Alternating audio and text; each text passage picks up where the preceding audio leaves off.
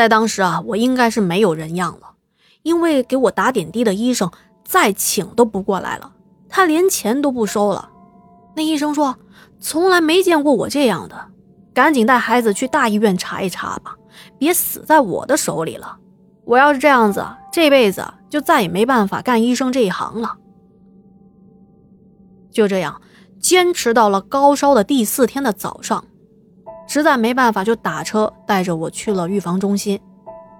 医生也很为难啊，因为没办法对症下药，就说：“哎呀，回去吧，你查也查不出什么原因。”那从来没见过这样的情况，我也没办法。我妈就问他：“那有没有缓解发烧的方法呀？”医生啊，又说让我去某某医院买强制的退烧药。就这样买到了退烧药回来，不得不说这退烧药还是蛮好用的，吃了之后起码能够管半天不发烧。只不过还是吐的厉害，吃多少吐多少，喝一口水能够吐三口水呢。而且慢慢的发现，这个强制退烧药的药效也在慢慢的变弱，从一开始的能够管半天十二个小时，变成了六个小时，六个小时又变成了两个小时，到后来直接就不管用了。到这会儿啊，已经是发烧的第八天了。这段时间啊，我就烧得浑浑噩噩的，稀里糊涂的，浑身软趴趴的，只能是趴在床边喝粥。可是喝了不一会儿，又会吐出来。我那时候也是不信这个邪，越是吐越是吃，就是机械的往嘴里扒着稀饭，心里想着不要吐不要吐。可是过了一会儿还是会吐出来。就因为一直不退烧，这浑身啊也是烧的疼的厉害，再加上总是想吐，睡也睡不着。那段时间啊，我妈妈和爸爸真的很辛苦，特别是妈妈每天白天要上班，下了班之后还会陪着我一晚上，直到天亮。妈妈看到我难受成那样子，心想着不能再这样下去的，就带我去了当地更好的一家医院，做了一遍全身的检查，什么验血、验尿、拍片之类的。这已经是我从学校回到家里的第二十天了。也是我高烧的第十二天，可是更奇怪的事情又出现了。再一次去医院拿报告的时候，这家的医院的医生说：“哎，没事啊，孩子什么问题都没有。”我妈也呆住了，他说：“那之前这个预防中心还说我们孩子有肺结核呢。”听我妈这么一说，医生又重新的检查了一遍我的片子和报告，非常确定的告诉我妈。说没事儿，根本就没有肺结核。你看这片子，肺都好好的。我们一看啊，太奇怪了，之前缺少的肺部，就是那块阴影的地方，现在居然好好的。这是什么情况啊？一听医生这么说，虽然心里头诧异，但这个心啊是放下来了。我妈就把我带回家了，然后就和家里的长辈啊说了这件事情。家里的长辈首先想到的就是可能遇到脏东西了。那既然医生都说没病了，那肯定是有别的原因造成的吗？有目标那就好说了。那段时间，妈妈和奶奶到处的寻访民间这些懂得那方面事情的人，请他们帮忙看看我到底是怎么回事儿。每次得到的答复就是让我妈半夜去外头烧烧纸。说这样做就行了，可是实际上并没有起到任何的作用，我还是每天发烧，烧得浑浑噩噩，吃了吐，吐了吃。这算下来啊，高烧也将近一个月了，奶奶也是身心疲惫，唉声叹气的。那天啊，就把我妈叫到外面说：“说孩子可能是遇到劫了，能挺过去就没事。”挺不过去就是个死啊！隔着墙，我都能听到奶奶当时的声音，还颤抖着带着哭腔。虽然他们说话说的很小声，可还是被我听到了。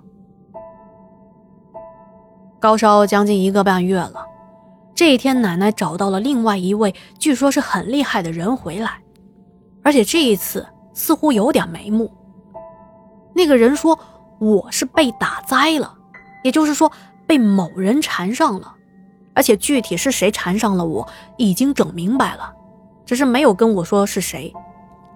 而且那一次他们有针对性的烧完了纸，我就真的不再吐了，不过还没有退烧，因为我一直的吐嘛，有很长的时间相当于没有进食进水。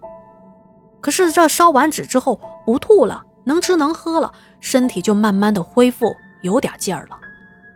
但是这个烧不是还没退吗？又是过了将近的半个月，也是突然开始的。之前还以为我快好了，可是现在开始每天半夜的十二点钟，准时起来咳嗽，不停的咳，而且咳得特别的厉害，就好像真的那种得了肺痨有肺病的病人一样，连续剧烈咳嗽两到三小时。可是过了那个时间，就跟没事人一样，我可以一直睡觉睡到天亮。这说是没事儿，可是咳嗽的时候，真的是连死的心都有了。比吐还难受呢。不过起码相对于以前来说，我可以睡一会儿觉了，因为白天啊也不会咳嗽，不会吐，只是还没退烧，而且身上依旧很疼。但幸好啊能睡着。家里人依旧觉得不对劲儿，又去找那个高人看。那高人说打灾我的又回来了，还没有走呢，还得继续的烧纸。而且这一次很顽固，烧了很多次的纸，他就是不走。就这样，我依旧被不断的折磨着。已经忘记了过去多少天了。哎，有一天晚上，突然发现没有像之前那样起来剧烈的咳嗽。刚开始还觉得，哎，这可能是偶尔不咳嗽了吧，这心里头有点侥幸的感觉。然后接连着两三天都没有半夜起来咳嗽了，似乎看来我们的诚意终于打动了打灾的那一位。这最后就只剩下发烧，啊，又走访了很多的民间的师傅，终于有一位师傅啊给帮忙解决了这件事情。时间一晃啊就过去了，从学校到回家再恢复正常，有将近三个月吧，我一直受尽了折磨。由于长时间没有好好的休息，也没好好的吃饭，抵抗力特别的差。在大夏天，只敢在阳光特别好的时候出去晒一会儿太阳，在其他的时间都包裹得严严实实，而且特别的怕冷。这个事情最终解决之后，我终于可以好好的睡觉了。可是我又遇到了一次可怕的经历。那天就感觉自己醒过来了。起床，下来，走到了门边用手扭动门锁，就要把门拉开的时候，突然又回到了睡醒前的情景，然后又从床上起来了，又下地，又走到了门边，扭动门锁。门将要拉开的瞬间，又回到了睡醒的情景，就这样循环着。唯一感觉不对的是，每次醒过来啊，感觉这个头更难受了一些。最后也不知道循环了多少次，因为头疼到了极点，然后这一次最终真的是醒过来了，感觉全身无力，头昏脑胀的，好不容易真的爬起来了，喊我爸都没力气了。最终把我爸喊过来，我说的第一句话竟然是：“爸，我饿了。”在家又休息了将近一个月吧。那时候啊，我记得已经到了八月份了，天气很热，我很想出去。经过爸爸妈妈的同意之后，我洗了洗头发，洗了脸，穿了一件厚厚的羊毛衫和棉裤，拿了几块钱就出门去网吧了。这算下来好几个月没怎么出过门，感觉什么事情都很新鲜。哎呀，这不生病，活着真好啊！但是我穿这么多走在街上，一路上都收到了不少的注目礼。不过我才不管他们怪异的眼神呢。说真的，当时上网感觉到累，手摁着键盘都觉得很累，可能是身体还没恢复好吧。不过心里头啊，确实挺开心的。就这样，又在家里待了十来天，身体恢复的也差不多了，也不那么怕冷了。